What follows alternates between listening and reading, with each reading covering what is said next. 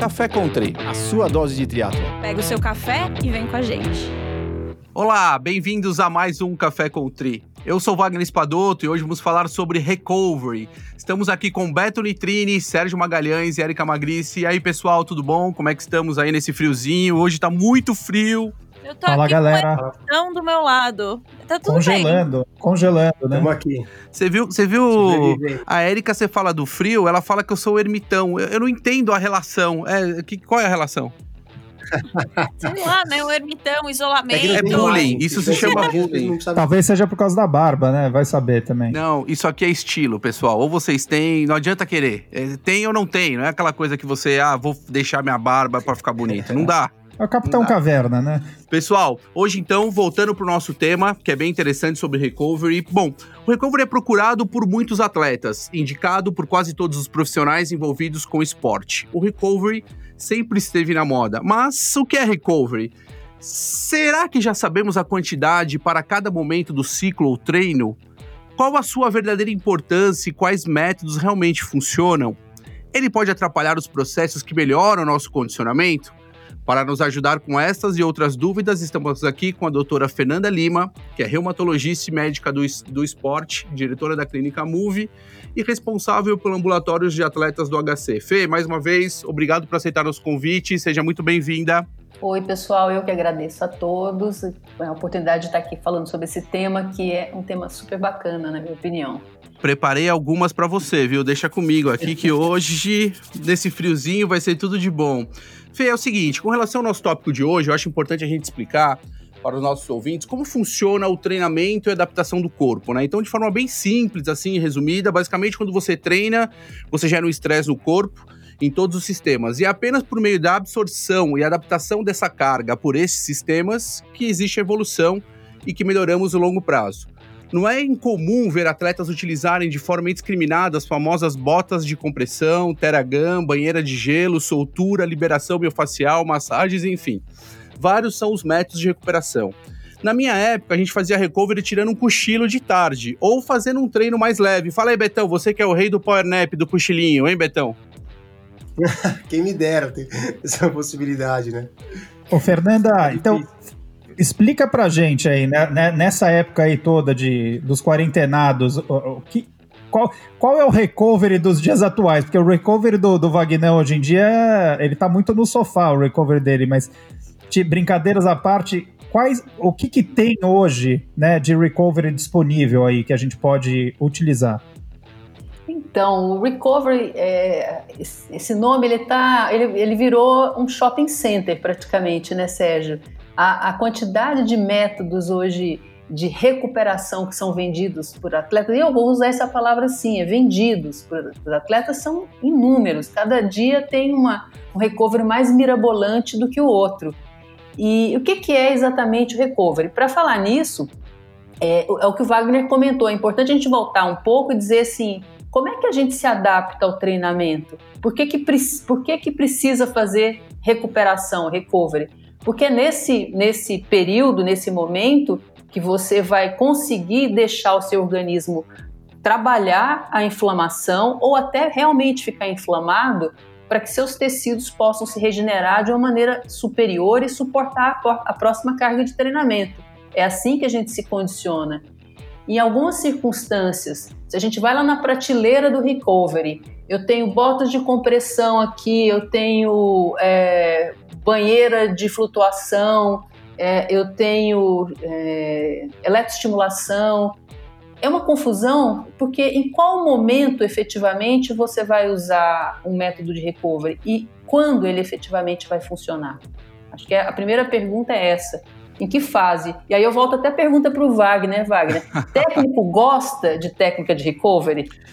Bom, o técnico adora recovery. O problema é entender exatamente quando se usa esse recovery, em qual momento do recovery. Eu acho que a, a Fernanda falou uma coisa sensacional que eu gostei muito, que é a prateleira do recovery.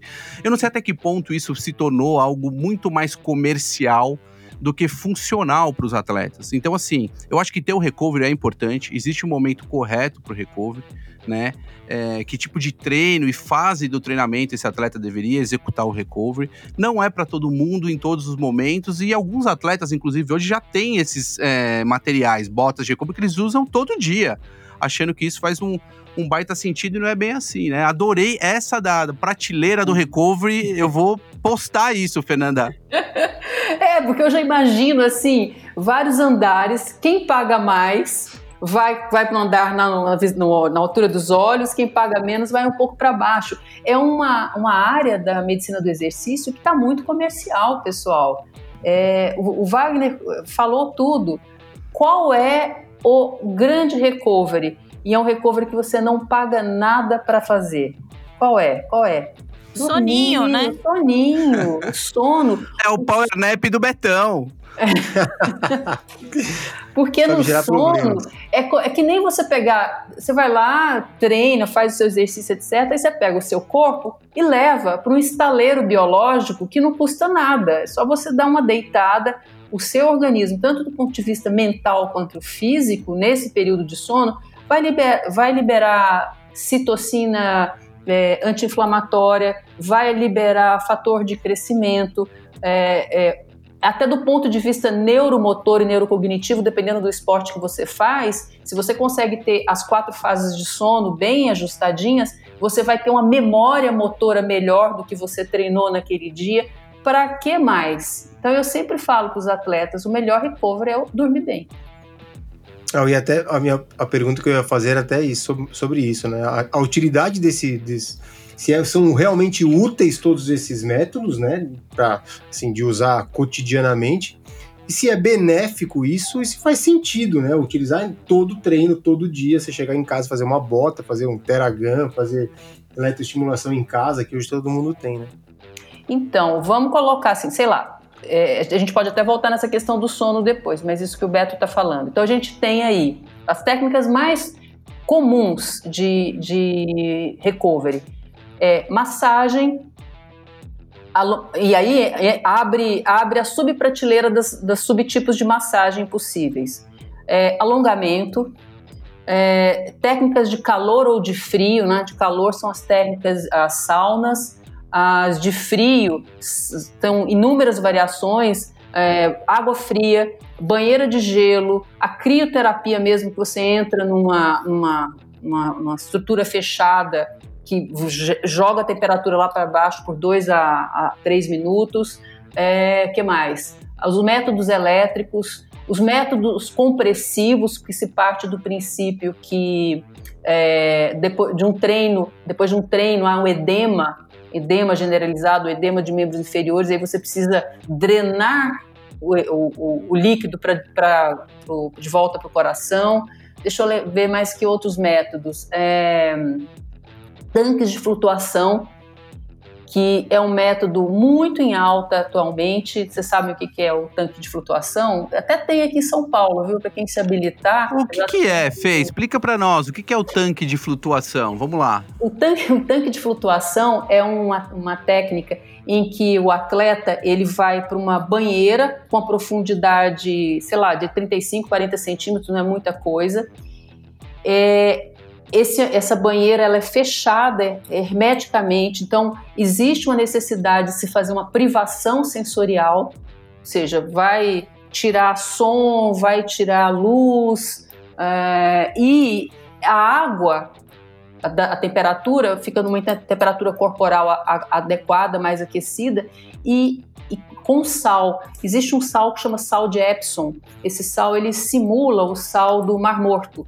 Então é aquela aquela água em que você consegue flutuar. Então você vai ter até a privação sensorial do tato, que você vai estar flutuando. A ideia desse recovery é realmente tirar o máximo de estímulo possível externo para que com isso o atleta consiga se recuperar do ponto de vista neuromental e até físico. Né? Então, é, existe um, um, lugar aqui em São Paulo, uma espécie de spa, que proporciona isso, é, é, essa técnica. Então, é mais de muitas, né? Engraçado, eu nunca tinha ouvido falar dessa. Interessante essa, essa banheira É, aí. Nos é. Estados Unidos, os atletas falam muito, né, do, ba- do- da banheira de Epsom Salt. É Exatamente. isso aí, é essa sal. banheira. Mas, É uma- mas não ne- nesse sentido tão. é, desse recovery tão completo, né? Tão mental também. É. Geralmente, você se assim, isola de, de tudo, né? É, geralmente a sessão, é, em tese, ela tem que durar uma hora, mais ou menos. E, e, e é uma técnica, assim, que eu, pessoalmente, eu acho que eu já fiz uma vez. É, a pessoa tem que ser, tem que ter um bom controle de ansiedade, porque é, é, pode ser muito claustrofóbico, inclusive, dependendo da, é, do- do- da, da pessoa, né? É E bom tem- saber, é bom saber isso, porque assim, tem uns alunos que eu vou adorar encaminhar para essa. Pois é, mas a, a grande pergunta é, é, o que, que eu preciso recuperar em determinadas fases do ciclo de treinamento? Porque se o meu propósito é melhorar a minha, a minha performance, seja em endurance, seja em força, se eu jogo muito recovery, eu não vou a lugar nenhum. É, Então, assim, na, na fase de, de base de treinamento, eu acho que é um momento que não, não deve se, não se cabe um recovery aí, a hora que você está no Perfeito. começo de temporada. Perfeito, perfeito. E, e- e já entra até, inclusive, nessa pergunta que eu vou te fazer. Bom, é, a gente sabe que o atleta, muito do, do, do treino do atleta, a qualidade do treino do dia seguinte do atleta é determinado pela habilidade desse atleta se recuperar. Né? No entanto, eu, como coach, faço um planejamento para o meu atleta com determinada carga ou impacto no organismo desse atleta, e esse atleta muitas vezes utiliza de métodos de recuperação de forma é, seguidas é, e frequente, né? E isso pode prejudicar o quanto esse atleta deveria evoluir. Como que faz com um atleta, um, um técnico, Fernanda, hoje em dia, já sabendo sobre isso, como faz para gerenciar esse controle de carga? Não seria um- um- uma complexidade muito grande é, alguns lugares estarem já vendendo esse recovery como a solução de todos os problemas, sendo que eu estou impactando na melhora a longo prazo desse atleta? Essa, é, sem dúvida, acho que esse é um ponto importante.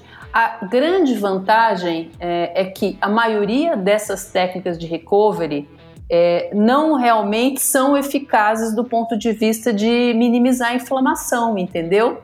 Então, é, na verdade, você vai muitas vezes gastar seu tempo e seu dinheiro.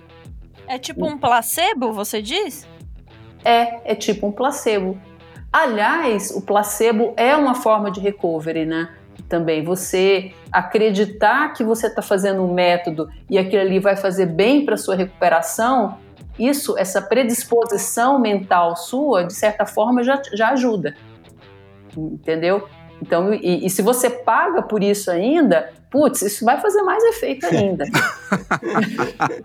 Não é? Quando sai do bolso, né? é, quando É. sai do bolso tem o efeito. Agora, pelo amor de Deus, do jeito que nós estamos falando aqui, tá parecendo que o recovery é uma bobagem e, e ao contrário, vai, vai atrapalhar o treinamento. N- n- Não é, não é bem assim, né, gente? Nós vamos, nós vamos, não, É. nós vamos chegar, nós vamos chegar É, lá nessa parte de boa do recovery. O que nós queremos agora, Fê, é tentar desmitificar um pouco essa história do recovery, né? E como ele muitas vezes é vendido ou feito, né? Uhum. Para o atleta também entender o que, que ele tem que fazer e como ele deve se organizar com isso, né? Eu até. Desculpa, Fê.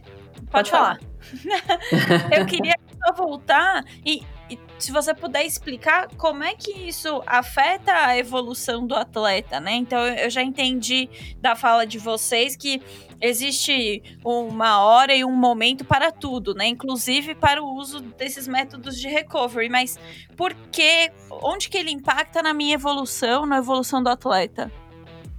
O que eu, o, o que eu penso é o seguinte, eu, eu, eu me implico um pouco com é, é, você ficar abusando de é, recovery em fase de base.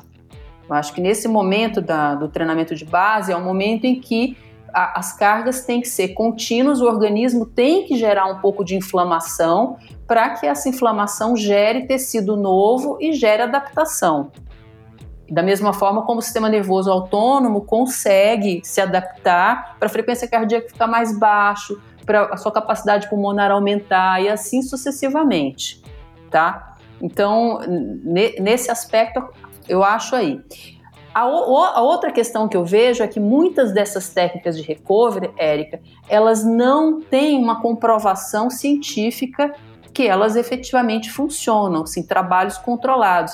Até porque, para você fazer um, um, trabalho bom, controlado, você tem que fazer ele duplo cego, ou seja, quem está examinando e quem está sendo subject, está é, tá sendo o sujeito examinado, às vezes ele não sabe se ele está usando uma técnica que funciona ou um placebo. E muitas vezes não dá para fazer isso nessas técnicas de recovery. Então fica complicado você ver a efetividade disso aí. Né? Então, por exemplo, como é que você vai, sei lá, comprovar que usar ventosas sabe, ventosas, no, como Mark, o Phelps, lá da natação, ele vivia, lembra nas Olimpíadas, que ele estava com aquele, as, Sim, as costas cheias de ventosas, né? Como, que, como é que ventosas funciona é, como recover se eu não consigo fazer um grupo controle disso? A gente não sabe. Então fica muito no empirismo. Né? O que se tem é, de trabalho em relação a recovery, de novo, volta a bater nessa tecla, é em relação à questão do sono e de manejo de estresse, manejo de estresse mental. E você acha que a adaptação do corpo a esse estresse do treino, ela fica prejudicada quando a gente usa o método de recovery com muita frequência? Né? Eu, eu Porque assim, penso... eu acho que de vez em quando faz bem, né? Talvez, mas com todo dia, talvez não piore essa adaptação do corpo a esse estresse que a gente coloca? Eu acho mais, depende, depende do que de ferramenta de, de ferramenta de recovery que você está usando, porque muitas vezes realmente elas, elas são um pouco eficazes. Vamos, vamos colocar, por exemplo, uhum. a, o exemplo da, das botas compressivas, né? Elas são super uhum. gostosas, é uma delícia fazer é. bota de compressão. Isso é verdade. É, é, é, é assim, é, uma, é um feel good, é uma sensação que você está fazendo alguma coisa muito legal para você. Mas essas botas de compressão elas foram desenvolvidas para é, é, para pacientes com problemas vasculares, funcionam muito bem em hospital, é, em pós-operatório, é, para ajudar na drenagem. Agora, me fala, Beto, quem tem um sistema circulatório me melhor do que um atleta? O atleta já tem um sistema circulatório Sim. super bacana. É. Depende, então, depende qual região do corpo, né, Fernanda? Depende, atleta depende qual região do corpo que essa circulação é boa. então, é, muitas vezes, é, para quem não tem nenhum distúrbio vascular evidente, a, a, a, bota de recovery, ela vai dar uma, vai fazer uma coisa que a gente que faz esporte, gente, pessoas que gostam, que são ativas, detestam, que é esperar. Será, atleta gosta de esperar alguma coisa? Não gosta. Atleta está sempre fazendo alguma coisa. Então, uhum. quando eu ponho você numa bota de compressão, Beto, eu ponho você para ficar quieto uma hora na bota de compressão. O recovery está em você, você dorme, ficar né? quieto uma hora.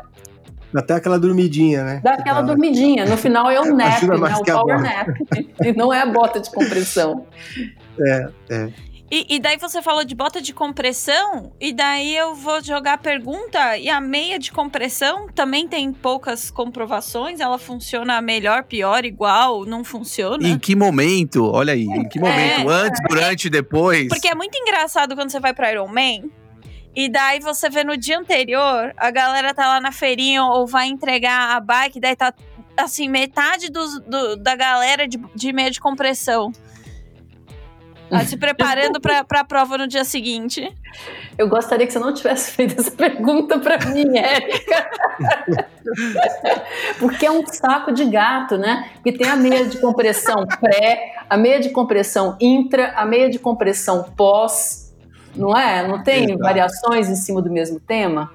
É, é eu tem, acho muito legal a, a meia de compressão, eu acho legal naquelas situações em que o atleta, sei lá, membro inferior, por exemplo, tem, tem canelite, faz periostite, tem predisposição para lesão muscular, aquele, aquela compressão que a meia proporciona, aquela ali ajusta melhor a fisiologia do movimento. A vibração é menor, inclusive. É, já já gostei, porque, porque eu adorava correr de meia de compressão. E depois que eu comecei a correr de meia de compressão, nunca mais tive canelite. Não, não é? Mas é, isso foi porque você passou na Fernanda, Também. não foi por causa não, de meia nenhuma. É, foi conversa... um conjunto de fatores. É, isso aí é mentira sua. Bom, eu em minha defesa, eu competi em 2010 com Pernito né? Aquela parte de baixo só não era meia, né? Não ia até o pé. E o meu ponto era realmente lesão, e não por conta de, de mais nada, assim. Então, uma menor vibração, Uhum. um possível, a gente imaginava naquela época, um possível melhora de retorno venoso, alguma coisa nesse sentido, né? E, Enfim, da bomba da, da panturrilha, esse tipo de coisa. Uhum. Mas hoje em dia a gente vê, inclusive, em provas de ciclismo, ou mesmo em treinos de ciclismo, o atleta usar. E aí é evidente que não se pode julgar, porque você não sabe em que momento que o atleta está e por que, que ele está usando aquilo. Pode ser até por frio. Mas a gente É, sabe que a comprovação daquilo realmente em termos de performance melhor ou mesmo recuperação, é, ela é complicada. E essas meias, a gente sabe também que elas funcionam muito mais na recuperação, né, pós-treino, do que durante o treino. Isso é engraçado, né? Você chegou a ver alguma coisa, Fê? Não, não, na verdade eu não, eu não tem nada assim, tem pouquíssima coisa. O, o que é difícil é que às vezes você encontra trabalhos na literatura que foram patrocinados pelas empresas que estão vendendo recovery. Aí é muito complicado você ver. O viés é muito grande. Isso, né, então fica difícil.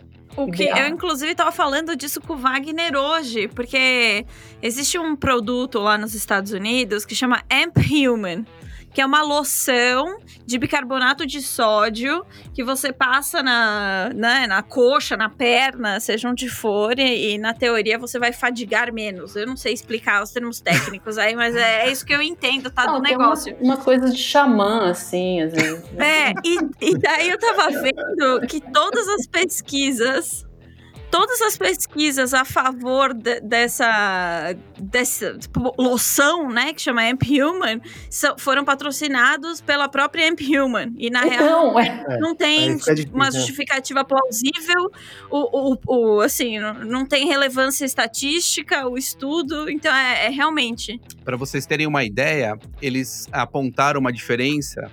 Então, o que que, qual que é a fisiologia, basicamente, né? Então, eu passo uma loção com bicarbonato de sódio, né, dérmico. E aí, o que acontece é que eu tenho uma maior quantidade de bicarbonato para fazer uma suposta limpeza da minha acidose ali, né? Como se fosse o tampão de bicarbonato. na pele. É, é. E eles fizeram. E existem ar- artigos científicos sobre isso já, depois eu te mando. E aí você entra no site pra ver, eles tiveram uma diferença, acho que de dois ou três batimentos. Dois ou três batimentos é extremamente complicado você falar numa variação. Como eles representaram isso? Praticamente eles fizeram quase milissegundos o batimento pra Uhum. ter realmente um gráfico que mostrasse alguma coisa, ou seja, Pra totalmente um né? Pra dar um valor Exato. significativo, né? muito engraçado isso, né? Totalmente enviesado. Você sabe que eu já usei meia de compressão, na época que eu tava me recuperando na panturrilha, pra tentar segurar a lesão, o nódulo, e, e adiantava um pouco. Eu sei que deve ser totalmente errado, mas eu fiz muito isso. Então, mas é o que a gente estava conversando. Quando existe alguma lesão relacionada, a meia de compressão funciona, ela é muito bacana.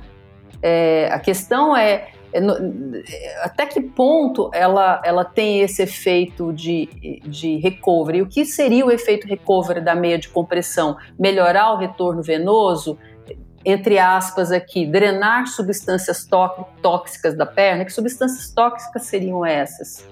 Não sei. Agora sim, por um- uma, uma lesão muscular, uma ruptura parcial, um hematomazinho é, ou uma periostite, funciona mega bem. né? A gente vê isso na, na prática.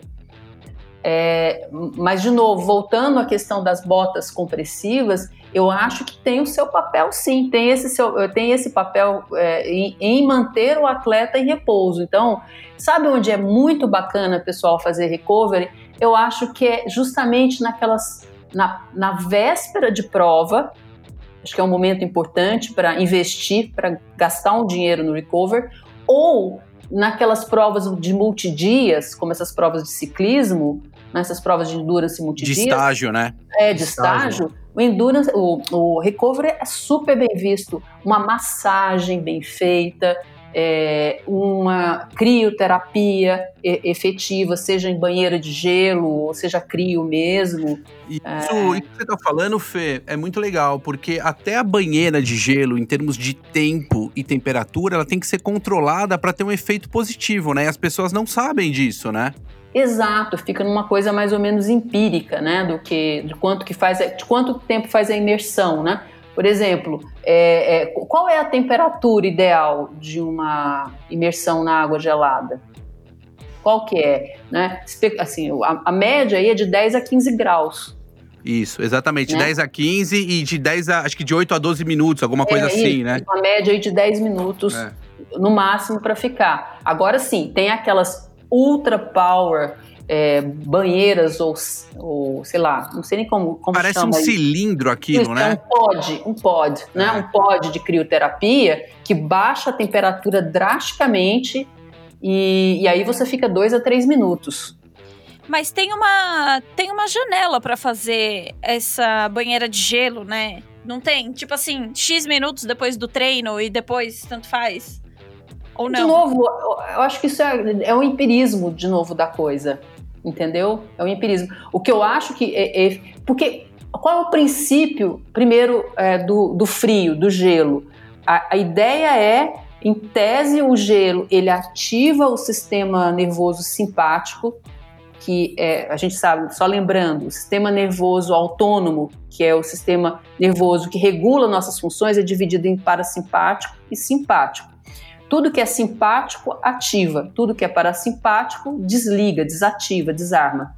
Então, o gelo ativa o sistema nervoso simpático, ativando o sistema nervoso simpático, é, ele causa um, um, esquema de vasoconstricção, e com isso, é, essa vasoconstricção permite um resfriamento das estruturas e um, uma, uma acalmada metabólica global. Seria mais ou menos isso. E aí, na sequência, você vem com uma vasodilatação como resposta, né? Porque você tem a vasoconstrição, depois você tem a vasodilatação resposta, que é aí que faz o trabalho do flush, né? É, exatamente, exatamente. É que tem a sensação, né, Wagner? Pô, eu às vezes eu chego de um, chego de um longo aqui, vou correr uma hora e quarenta, duas horas. Pô, você chega, a piscina do prédio aqui é pequenininha, mas tá, e tá com o aquecimento desligado. Você chega, senta ali na piscina por cinco minutos na piscina gelada, a sensação é boa. Né? Dá uma, porque tem o efeito anestésico do gelo, né? Tem o efeito aquela, anestésico aquela acalmada, né, que você uhum. tem. E aí tem, quando você faz, você se sente melhor, né? Também tem também, Beto, o efeito hidráulico, né?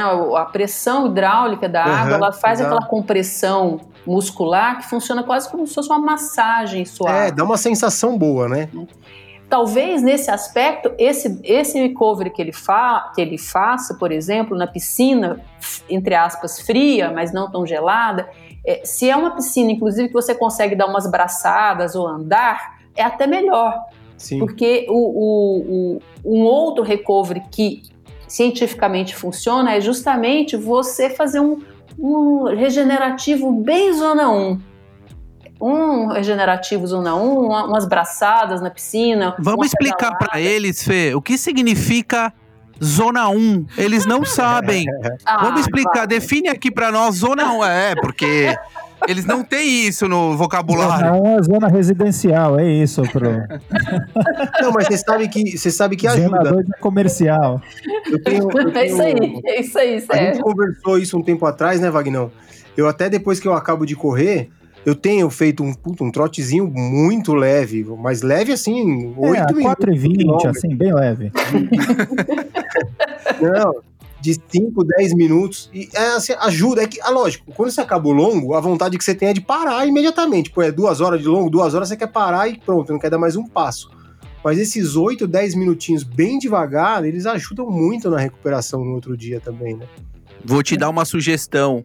Sabe o que você faz? Ao invés de você continuar os 8, 10 minutinhos no trote, porque dependendo de, do seu nível ali já é uma carga de treino, mesmo leve, você já tá, lembra, você já tá duas horas treinando, né? Sim, então sim. isso já tem, já tem uma repercussão em termos de desenvolvimento esses 10 minutos. É, pensa em subir numa bicicleta ergométrica ou estacionária e girar suas pernas por 10, 15 Também. minutos, que vai estar um efeito muito melhor, com uhum. impacto muito menor, um impacto e você melhor, vai se né? sentir né? Sensacional no dia seguinte. Prova, depois você me fala. Você sabe que isso era uma coisa, uma dica que eu lembro num Ironman que você falava assim, nas descidas, tem muita gente que para de pedalar, né? E o Wagner falava, não para de pedalar, vai girando, né? Porque isso ajuda na recuperação. É um pouco isso, né, Wagner? É, isso é. co- Olha aqui, isso quanto tempo faz que eu falava isso? Eu nem lembro. Mas é verdade. Teoricamente, teoricamente, eu não li nada. Isso era só observações que a gente É fazia. ali. no meio da prova, né? Você tá recuperando, né? É verdade, mas é isso aí. Sim. Não, faz funciona. sentido, Sérgio, faz sentido. Faz sim, sentido. é, Sentido é. faz sentido. Agora, assim, essa, essa nadadinha dentro d'água, essa circulada, você ficar parado, flutuando, aí como, tem- é, é um. Mas, de novo, gente, eu acho o legal é a gente valorizar o recovery pré. pré- Pré-prova e intra-competição de multidias. Isso é fundamental. E doutora, muita, assim, eu, eu mesmo já tive, muita gente tem ainda o hábito de tomar o ibuprofeno, né, o Advil, depois de um treino longo ou muito forte, ou mesmo durante a prova, né? Às vezes tem gente que já leva um Advil para tomar no meio da corrida, a mesmo vai tá dor, aqui hoje. Advil preventivo, né? Advil patrocina a gente. Mas eu li algum tempo, eu li algum tempo atrás que essa, esse, esse medicamento, o ibuprofeno, não só não ajuda, como atrapalha na recuperação pós depois. É, é verdade isso? Pois é, essa pergunta é muito legal porque é, eu escuto isso há anos e bato nessa tecla com, com os atletas há anos. Esse, esse vício aí é quase fi- fica quase como se fosse um ritual, né, de tomar o, o ibuprofeno. é, sobre isso. A questão é que o ibuprofeno é um anti-inflamatório não hormonal eficaz, ele funciona como anti-inflamatório. É, as pessoas em geral tomam para ter um efeito analgésico, eh, no sentir dor eh, durante o treino. Esquecem que tem esse efeito anti-inflamatório esse efe- efeito anti-inflamatório, dependendo do da fase que você está, vai fazer um shutdown mesmo nesses sistemas celulares que estão promovendo reparo. Então não é uma coisa bacana. Tanto que a gente costumava usar anti-inflamatório, por exemplo, é, mais dias ou por uma dose maior em, em algumas lesões, e hoje a gente está cada vez mais usando os menos anti-inflamatório, porque a gente acha que e muitas vezes o anti-inflamatório atrapalha a reparação, o reparo, o reparo tecidual. Então, esse é um ponto. E o outro ponto que eu quero marcar muito sobre o uso do anti-inflamatório dentro de competição em, em prova é o risco de uma sobrecarga renal. Então, é, é- é- esse é um- pessoa está desidratada, usa o anti-inflamatório, que é uma substância que pode ter como efeito colateral uma piora da, da vascularização ali do rim, você pode ter uma sobrecarga renal de bobeira. É, é verdade. E tem um, um atleta, é, se não me engano, acho que foi por volta de 2000, eu não lembro agora, 2002, no Havaí. Esse atleta teve que realizar uma cirurgia em que colabou uma parte do intestino e do rim, porque ele desidratou tanto, e eu não sei se estava, evidente que eu não sei se estava associado à ingesta de anti-inflamatório. É, mas é um problema recorrente isso em provas longas. E existe até uma orientação, por exemplo, aquelas pessoas que tomam anti-inflamatório, que tomam Advil, que não se deve tomar mais de quatro por dia, porque daí você começa a realmente ter problemas sérios. E às vezes os atletas não sabem disso, né? E tomam, né? Advil 1, 2, 3, 4. Normalmente eles só tomam na prova, porque é onde você tem ali o acúmulo de carga e tempo que você está exposto na atividade. E você pode ter sim problemas seríssimos com isso. Tem que realmente ficar muito ligado. Eu já tomei confesso, não vou ser hipócrita de falar que não. É, e era realmente um ritual em que eu tinha estabelecido, por exemplo, na minha dieta, os momentos ou quilômetros onde eu ia tomar de fio, né? Sempre me limitando a dois, três, mas existia. Ah, Quem lembra da polêmica que foi quando é, o Iron Man do Havaí esse ano era pra ter sido patrocinado por uma marca que é justamente tipo um Advil gringo. Lembra que era pra tomar nos treinos? Foi uma puta polêmica, que eles falavam que estavam incentivando o uso dessa, enfim, desse medicamento. Farmaco, do ibu- né? É, exato, e não, não deveriam estar fazendo isso. Nossa, isso é totalmente inadequado, né? Ô, Fê, Exato. Deixa Oi. eu é, emendando um outro assunto. No fim do dia, sono, né? é, vamos, vamos no básico, né? Do que Deus deu pra gente, né? Poder dormir, que é um super recovery, uma boa nutrição, né? E então, isso é o básico, né? Todo mundo pode, todo mundo tem. Se não fizer isso direito e quiser poder, se for fazer todos os métodos de recovery possíveis no mundo, não vai adiantar, né? Isso vai virar um acessório que não funciona. É mais ou menos isso? Quer dizer, se não dormir direito, se não se alimentar direito, não adianta ficar fazendo se entupindo de recovery, de botas e de crioterapias, de outras coisas. Exatamente, Sérgio, é o, é o back to basics mesmo, né? Eu, é, uma vez eu ouvi um, uma expressão de uma de uma fisiologista americana, fisiologista de esporte, que ela, ela falou assim, ah, as pessoas criticam que a gente, é como se a gente estivesse pregando a seita do momaismo, de mãe, né? De recomendações de mãe. O que, que mãe recomenda? É comer bem, dormir, descan né? descansar, mas no fundo, no fundo, são técnicas baratas que funcionam efetivamente. O que, o que, o, por exemplo, no sono, além, se você que é um erro que muita gente faz. Você às vezes acorda uma hora mais cedo ou duas horas mais cedo para poder treinar para você não perder seu treino. Então, você, você deixa de dormir para treinar. Se você for somar isso ao longo das semanas, isso vai ser um tiro no pé, porque é melhor muitas vezes você estender um pouco uma hora de sono e treinar menos dias na semana, porque o seu, sua recuperação vai ser mais eficaz. Aí associa isso muitas vezes a um atleta que tem 40, 50, 60 anos e aí você começa a ver o impacto de uma recuperação que já é prejudicada não só pela essa redução do sono, mas também com o passar dos anos. Toma cuidado, viu, Beto? é, eu já ouvi falar que não dormir envelhece, é verdade isso, né?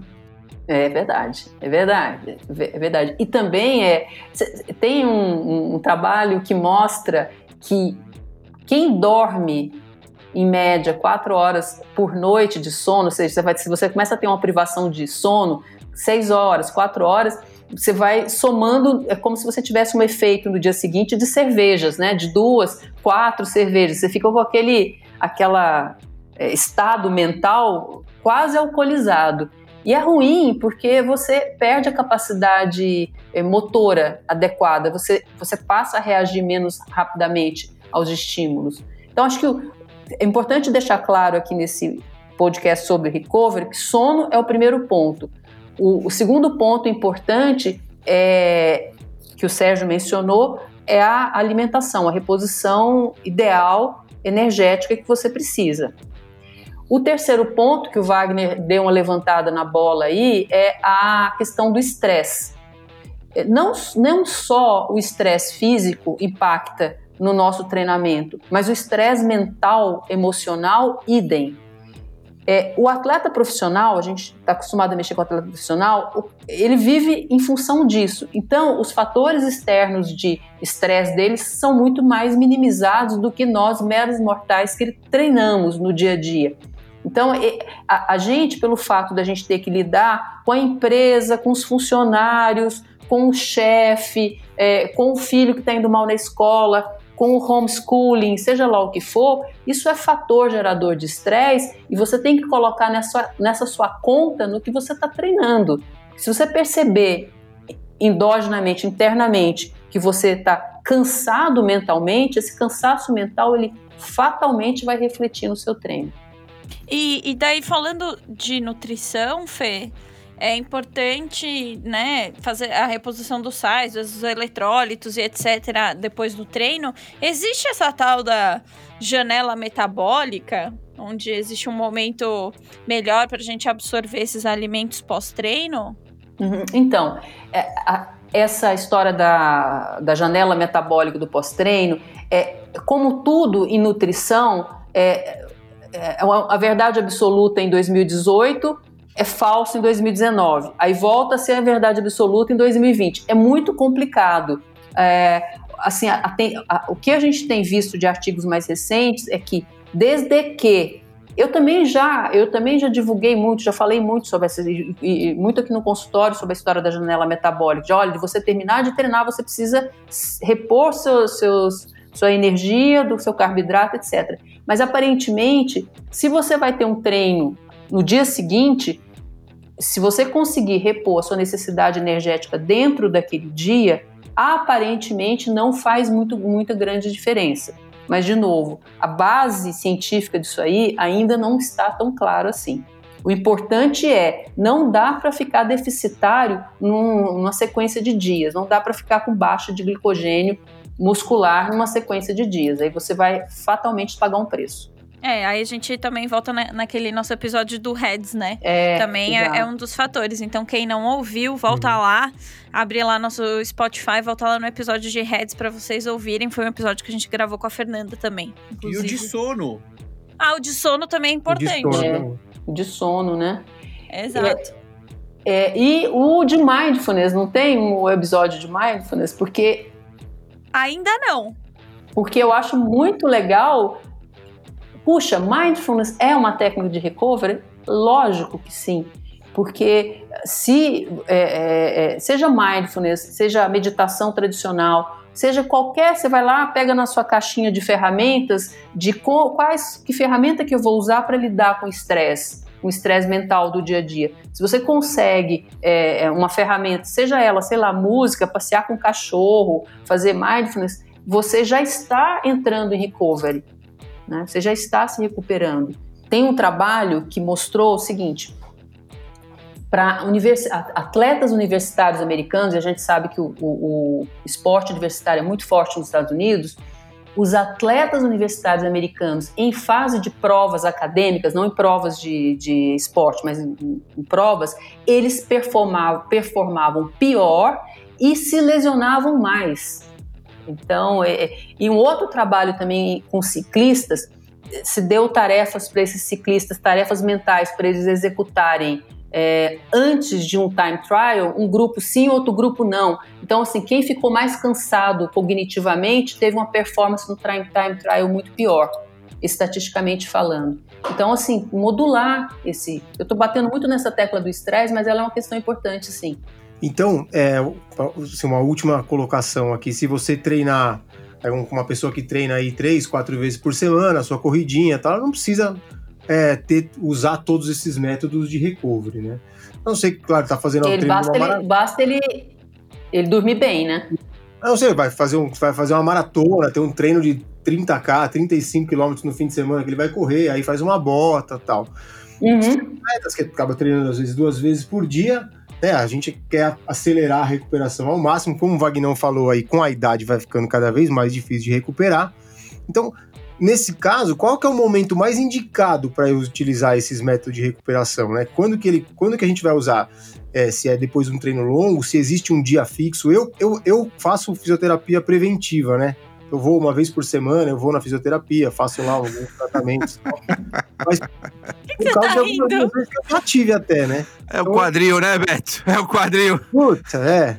Quem me deu esse quadril é, meu, me acompanha, vai me acompanhar o resto da vida, né? Não tem jeito, não dá pra trocar. Então eu tenho que cuidar desse aqui. Uhum. Então eu quando, queria saber qual, qual- é, quando fazer essa. quando fazer? Eu acho que é essa o, o- o técnico tem uma parte importante nessa nesse ponto. Aliás, eu poderia até colocar isso no Training Peaks, né, Wagner? Quando fazer o recovery? Olha, é, é uma boa ideia. Eu já passei. ideia. É uma ótima ideia. Eu, cheguei a conversar com eles uma vez e soltei isso. Falei, pessoal, não dá pra vocês é, fazerem recovery neste formato, né? Vocês treinam, fazem recovery, treinam, fazem recovery. Vocês não vão melhorar o que nós esperamos, né? Então, eu vou deixar você responder agora, senão eu vou falar a- a- basicamente a resposta e eu quero escutar de você. Eu acho que é, o, o recovery ele é importante. A partir do momento que o atleta está com uma percepção e a percepção de esforço de cansaço começa a ficar grande a ponto de você perceber que você não está no dia seguinte, no dia subsequente, rendendo tão bem. Então é um alerta. É, quando você está percebendo que você está batendo o overreaching, que você está passando ali do seu limite, e até uma maneira de você tirar o pé. É, eu vou lá fazer, é, ao invés de, de fazer um, um treino à tarde de musculação, eu vou lá fazer banheira de gelo. Entendeu? Então é uma, é, é uma alternativa. Então é perceber o quanto você está ficando cansado. É empírico, é, é subjetivo, mas é importante. Véspera de provas, é, pós-prova, se for multi, multi-dias, e pós-prova, se for para se dar um presente. É, porque, de novo, a melhor coisa é você ter a sensação de que você está cuidando bem do seu corpo. E, e- e ao fazer o recovery, ao fazer um- uma bota de compressão, a fazer uma crioterapia, a fazer uma massagem, você está com essa sensação de você está cuidando do seu corpo. E, e isso por si só já tem um efeito é, mental, e não é nada de xamã, não, é uma coisa neuromental mesmo de, de resposta. Você falando essa história de xamã, já tô pensando em meter um cocar, juro por Deus. Pegar um charutão e começar a soprar nos caras no meio dessa prova. Você sabe que esse negócio da bota, eu tenho usado muito a bota hoje pra dormir, viu? É o meu recovery. Porque eu tenho a bota há muitos anos, mas como eu não tô treinando, eu uso ela pra, pra dar uma relaxada e durmo com ela. Você tá, você tá tipo querendo ver se, se potencializa o efeito do sono, é isso? Que são dois, é o sono e a bota. É isso que você tá fazendo. Boto no timer e, e meu, é uma delícia, não é, Sérgio? É super gostoso. É, é, é um gatilho, não é, para você descansar? É uma delícia. Sento no, no é. sofá na TV, não, hoje em é dia meu recorder, ligo a bota e mando bala. Mas recovery do quê? Do quê? Você não, não tá treinando. É, é só o recovery de ter que aguentar o Wagner, entendeu? Aí isso me estressa demais, Fernanda. Você não faz ideia que é. Ele o dia inteiro me ligando, entendeu? Ele e a Érica. Então, a bota, bota me ajuda nisso. Ó, eu queria só, eu sei que o, o assunto hoje é recovery e a gente não está falando, não entrando em nutrição, mas a suplementação é uma forma de recovery também, de alguma forma, não é? A gente não vai falar sobre isso, mas o suplemento ajuda com que eu me recupere mais rápido do que talvez a alimentação normal não me traga é, de forma mais acentuada, né? É, é, determinados, determinados suplementos efetivamente ajudam, outros suplementos eles entram na categoria de perfumaria, de cosmético, mas é, é outra prateleira, é outra, é outra prateleira. prateleira de outra loja. tá virando um supermercado isso aqui já, né? Mas você viu como ela descreveu? A gente vai ganhar, a gente, olha, eu vou ganhar tanto hater. Eu acho ah, que mas não. posso falar? Eu amo os haters. Você fica tranquila que deixa comigo que eu seguro esses aí. Betão, eu queria complementar uma coisa muito legal. Olha a sua frase, né? Quando você fez a pergunta para Fernanda, você falou assim: é um corredor que treina três, quatro vezes na semana que fez um longo de 30. Bom, Normalmente, os corredores amadores não fazem a base muito longa, eles fazem uma periodização que a gente chama tradicional, que ele coloca o 30K dele não é no começo, né? não é no meio da temporada ali para competir, depois ele vai fazer só os ajustes em termos de ritmos específicos de prova. Ele faz o 30K quando falta 15 dias, 21 dias para a prova. Veja que aí eu já não estou querendo melhorar muito mais o meu atleta. Então a recuperação é fundamental aí eu posso sim fazer a bota, porque ele não vai ter um ganho. Nossa, esse treino eu precisava me, continuar melhorando a performance dele. Né? É um outro aspecto ali naquele treino. Então veja que nesse momento eu já posso. A gente, nós aqui, eu e a Fernanda, eh, nós não somos contra de forma nenhuma uh, os métodos de recuperação. Nunca, não seríamos ingênuos nesse ponto. Mas existe sim momento, né? E esse momento especialmente, a Fernanda falou muito bem, tá estressado, tá mentalmente cansado, tá sentindo que o corpo vai dar uma desligada, pô, vou fazer um recovery, né? Eu estou no começo de temporada, normalmente bem controlado, com uma progressão de cargas, não existe a menor necessidade de fazer um recovery, porque ele está dormindo bem, ele está se alimentando bem, ele está fazendo uma progressão de carga ali, então tá tudo ótimo. Quando eu entro numa fase mais competitiva, não é nem uma fase específica, é uma fase mais competitiva, onde já não quero tantos ganhos com esse atleta em termos de VO2, limiar, nada mais disso aí sim eu posso entrar com os métodos de recovery, porque quanto melhor descansado esse atleta, melhor ele vai treinar nos dias seguintes e vai chegar ótimo para a prova, principalmente no taper ou no picking. Entendeu como é que é? E outra coisa, cada método de recuperação, cada recovery, seja bota, seja banheira de gelo, seja banheira de água quente, massagem, existe Primeira coisa, para cada atleta eu tenho uma resposta diferente, isso é importante, né? Tem atletas que não respondem da mesma forma, inclusive a pomadinha de bicarbonato. E eu tenho um tempo certo a ser feito. Ou seja, quanto tempo eu vou massagear esse atleta? Quanto tempo esse atleta vai ficar numa banheira de gelo ou numa banheira quente? Qual é a temperatura dessa água para ter os melhores efeitos? Porque senão fica realmente no empirismo. E aí o nosso resultado talvez não é que ele não exista, é que ele, eu não potencializo tudo que eu posso para o meu atleta. É isso, Fernanda? É isso. E voltando ao exemplo do Beto em relação. Você falou que você faz fisioterapia preventiva, não foi isso que você falou? É, uma, uma, vez por semana. Então, a, a, se o atleta tem alguma particularidade específica, alguma predisposição para lesão, é, algum músculo que responde mal, alguma articulação que já teve uma lesão prévia, é, isso não é nem considerado, por exemplo, fazer uma fisioterapia preventiva, fazer uma massagem semanal, é, ou, fazer alongamento passivo, é, isso é praticamente terapêutico. Você está, na verdade, prolongando a capacidade daquele atleta de, de treinar. É, vai, é, é, um passo antes do, da é. recuperação. É, né? é, e aí é super bem indicado. É sobrevivendo, é. Betão. É quase como é, não, é, já já que a gente tá. Ah, o meu é uma, eu tenho uma lesão no piriforme que vira e mexe, ela aparece. Então, antes que ela depois que ela curou, antes que ela apareça de novo, a gente sempre dá, vai tratando, entendeu? Para evitar que ela reapareça. Não, que que joga a primeira pedra quem não teve facite plantar já, né? Facite plantar é não teve, Essa escaparam. É, é muito eu comum, tive, né? Tive, e é uma lesão que recorre, recorre, recorre e tem que fazer às vezes profilaxia mesmo. Oi, Sérgio, desculpa. Eu tenho uma última pergunta que eu não vou fazer porque já fizeram no meio, que é a história do desaquecimento do treino, enfim, já foi falado. Mas a pergunta é, eu nem sei se faz sentido, mas o nosso corpo pode acostumar mal com o excesso de recover, ou seja, se eu fizer recover desnecessariamente, o meu corpo pode acostumar a não criar uma, uma defesa de, de se auto-recuperar? Existe isso ou é uma maluquice? Hum, nossa, não consigo responder essa pergunta. Eu não sei. Não sei te dizer. Ótima pergunta, Serginho. Sensacional. Fernanda, por favor, Fernanda. Não, Vamos disputar, Fernanda, agora. Essa pergunta. Não, mas é verdade, porque as pessoas falam, enfim, sobre alimentação. Como se você falar, desarmasse a capacidade de recuperar, é isso?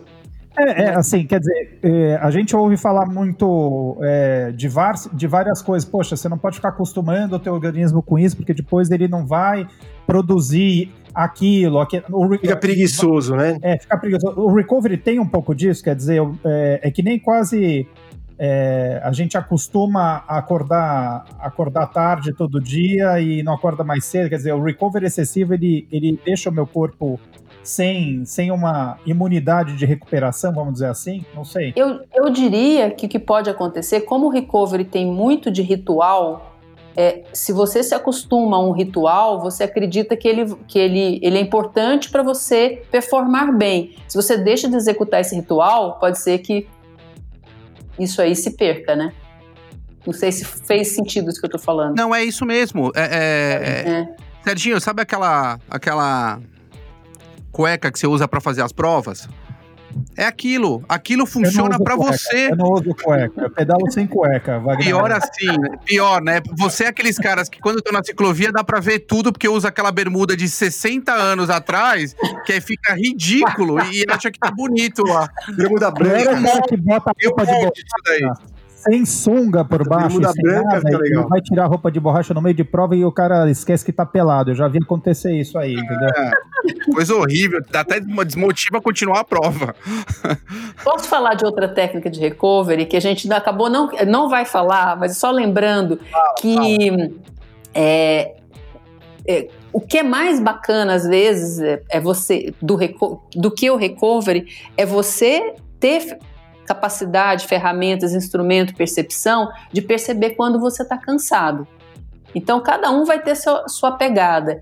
Existem hoje alguns métodos físicos que você consegue medir, tipo frequência cardíaca, tipo a variabilidade de frequência cardíaca, é, que vão ajudar a perceber quanto que você está entrando naquela linha vermelha em que sim, uma técnica de recovery é importante. E a gente ia falar sobre variabilidade de frequência cardíaca e não vai hoje, é, né? Eu quero marcar com você de falar sobre a variabilidade. Eu quero marcar, vamos, vamos, vamos montar isso. Eu acho bem legal. A gente está falando bastante nos bastidores e acaba não passando para eles. Eu acho bem legal. Fernanda, agora, eu sei que provavelmente você nunca errou assim é, em tirar a sua roupa no meio de uma prova e ficar desnuda em nenhum campeonato, nada disso mas nós sempre fazemos aqui o nosso momento roda presa. O que, que é o momento roda presa? Que da outra vez eu acho que você não pegou. É onde o nosso convidado, que no caso hoje é você, vai contar alguma gafe, algum mico que você cometeu em alguma das suas provas ou treino. Fernandinha, abre o coração pra gente. Gente, eu tenho uma Pode ser memória. qualquer modalidade, viu, Fernanda? Não precisa Eu- ser só no triatlo, na corrida. Pode ser na Ciclismo, né? o que você quiser. Eu tenho uma memória de peixinho dourado para essas coisas. Elefante agora, elefante agora. Ou você pode contar um mico de um, de um paciente seu, não precisa citar nomes aqui também. Nossa, gente, se eles me pegaram, se, pelo- se vocês pelo menos tivessem me falado que tinha isso aí, eu já Vamos, teria. vamos, não enrola, Fernanda, não enrola, não enrola. Tempo. Juro, não consigo, me pegaram, não sei, não tenho. Ficar devendo pra próxima, Você vai contar Vou duas. pensar, vou pensar, vou anotar. Você vai contar duas na próxima, não esquece. Mas você pode perguntar de uma, de uma Não, dica eu- de recovery Não, olha, pra eu Fernanda, tenho, eu tenho, eu, espera lá, eu tenho sim, lembrei. Lembrei de uma mi- mico, mico, mico, É esse, é esse que a gente quer. Quando, uma das minhas primeiras é, viagens de ciclismo, eu fui para Toscana e tava uma temperatura de Saara na Toscana. e o meu primeiro dia de pedal, e eu só lembro, gente, de parar a bicicleta até a próxima árvore. Eu vou até a próxima sombra. Eu tô, vou até a próxima sombra. O objetivo era a próxima sombra e árvore. Já tava delirando, né? É, praticamente, assim. Você tem aquela, aquela, aquela imaginação que vai ser um pedal maravilhoso, a Toscana, aquelas paisagens maravilhosas. E você Cara. procurando árvores na Toscana. Que coisa, hein, Fernanda? Death Valley Marathon, né? total. Aí eu entendi o poder da desidratação e o É. poder do calor, né? Do, do, do ajuste de temperatura. Que gente bacana. vai Isso é um, e só, só esse assunto, é, condições extremas, já dá um outro podcast. Semana pa- essa semana é, eu me- convidaram para falar num num daqueles programas da Globo de um, é, um- teve um rapaz que ele é corredor lá no Rio Grande do Sul nesses dias aí que nevou lá no sul e esse rapaz ele criou o hábito de correr só de sunga Ah, eu sei. É de Curitiba, não é? Curitiba sei lá de onde Tem é um louco de Curitiba, assim. Não sei É, se é o mesmo. é. Corre 20k, 30k, sei lá. Exatamente, exatamente, só de sunga. Então aí a repórter me pegou de surpresa. E aí, qual é o problema? Que, que- será que tudo bem? Ele vai ficar mais forte? Falei, gente, a gente está num país que realmente isso é exceção, né? Então é uma coisa que eu, eu tô acostumada a treinar, a, a, a cuidar de alteração relacionada a calor, mas ao frio. E agora apareceu esse cara aí que quer deixar o Instagram dele bonito e sai correndo pelado, praticamente só de sunga. Porque Fica a dica aí, hein, Betão? Nesse frio aí, do jeito que eu tô mais gordinho, já podia correr de sunga, não ia sentir nem frio. Tem um senhor, Vai chamar atenção pessoal. Não, tem um senhor japonês que corre na USP sem camisa, de shorts e luva. Quando tá frio. Ele- Quando tá É. frio, ele põe a luva. Esse aí é famoso, eu já vi. Esse é famoso, né? Que ele é antigo, tá lá há 200 anos correndo. Não, e tá no 40 graus, ele tá com a luva também. É, é, sempre. Sem camisa. Isso é o efeito placebo. Isso é o efeito placebo do é o treino efeito dele. ritual, é o ritual. Bom, e pra fechar, nada mais justo que nosso quadro, nossa sessão Recovery, onde compartilhamos dicas de filme, livros, séries para os amantes do esporte. Vamos lá, Serginho, o que, que você preparou pra nós aí? Eu tenho um, tenho um filme que eu já vi é, mais de uma vez, que é bem bacana, talvez muita gente já tenha visto, que é o Free Solo, né? Que é um documentário americano, que é recente até, de 2018. Sensacional, Sé. Você já viu que é, tem um alpinista super famoso, que é aquele Alex Honnold, que é um maluco, na verdade, e ele fica anos estudando para escalar o El Capitan. E aí ele, enfim, ele para ele quer escalar sem equipamento de segurança. E aí o filme, esse documentário, ele corre em cima disso, mas vale a pena, é, é bem interessante. A gente é completamente fascinado por esse documentário. Já Acho que eu e assisti o Wagner, Esse documentário é quatro vezes. impressionante. quatro, cinco É vezes impressionante.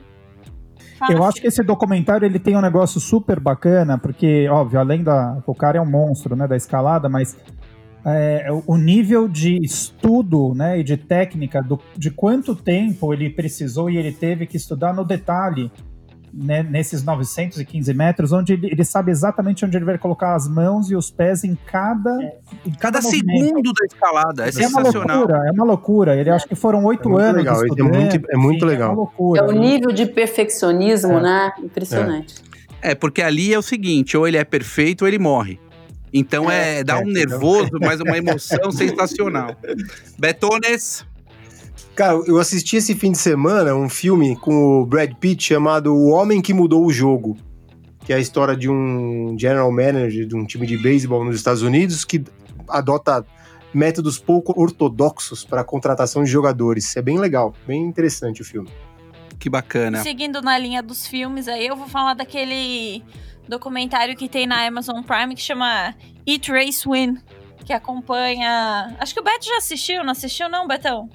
Já. Que acompanha uma toda, equipe. toda a equipe, exato, uma equipe de ciclismo lá no, no, Tour de France e como é que eles se alimentam aí para justamente se recuperar para o dia seguinte. É pois é, Érica, eu, eu ia até comentar, eu acho a, a chefe chama Hannah Grant. É a chefe que. É esse que você tá falando, não é? Esse, esse mesmo, eu não lembrava o nome dela, é. mas é esse aí. A gente vai dar um desconto para você que você tá gestante. Nossa, eu não tô tá lembrando fácil de, de lembrar nada. as coisas. Bom, e a minha dica é um livro, como sempre, chama Pacing, né? E aí, para os profissionais de educação física, é, estratégias individuais para, para ótima performance. É um livro do Kevin D. Thompson, que eu gosto muito, e a gente vai deixar a foto disponível para vocês. É um livro que fala sobre toda a regulação do ritmo de provas, como o organismo regula, a teoria de governador central. É bem interessante. Eu usei muito no meu mestrado esse livro, gosto muito. É isso aí, pessoal. Fernanda, para finalizar, faço, não faço, o que faço? Nós não vamos discutir hoje. Eu queria agradecer muito, muito, muito, muito você. Mais uma vez, ó, eu quero marcar outros, eu quero deixar marcado. Você sabe que você é nossa guest aqui oficial. Então você tem que uhum. aparecer aqui mais vezes, tá? Muito obrigado, obrigada, Fernanda. Obrigada, gente. Obrigado, Valeu. Fernanda. Obrigada, obrigado. Sérgio. Obrigado, Beta. Obrigada aí, pessoal. E... Aproveitem para seguir a gente nas redes sociais. E se você quiser ver e acompanhar os próximos episódios, ouvir a Fernanda aqui numa próxima vez, não deixa de seguir lá no Spotify também, que daí vocês recebem as notificações. Nós vamos deixar também no comentário, no post, o e-mail da Clínica Move, o hashtag. O arroba. O arroba, isso. exato. valeu, pessoal. Até uma próxima. Obrigado. Valeu. Café Country, a sua dose de triatlo. Pega o seu café e vem com a gente.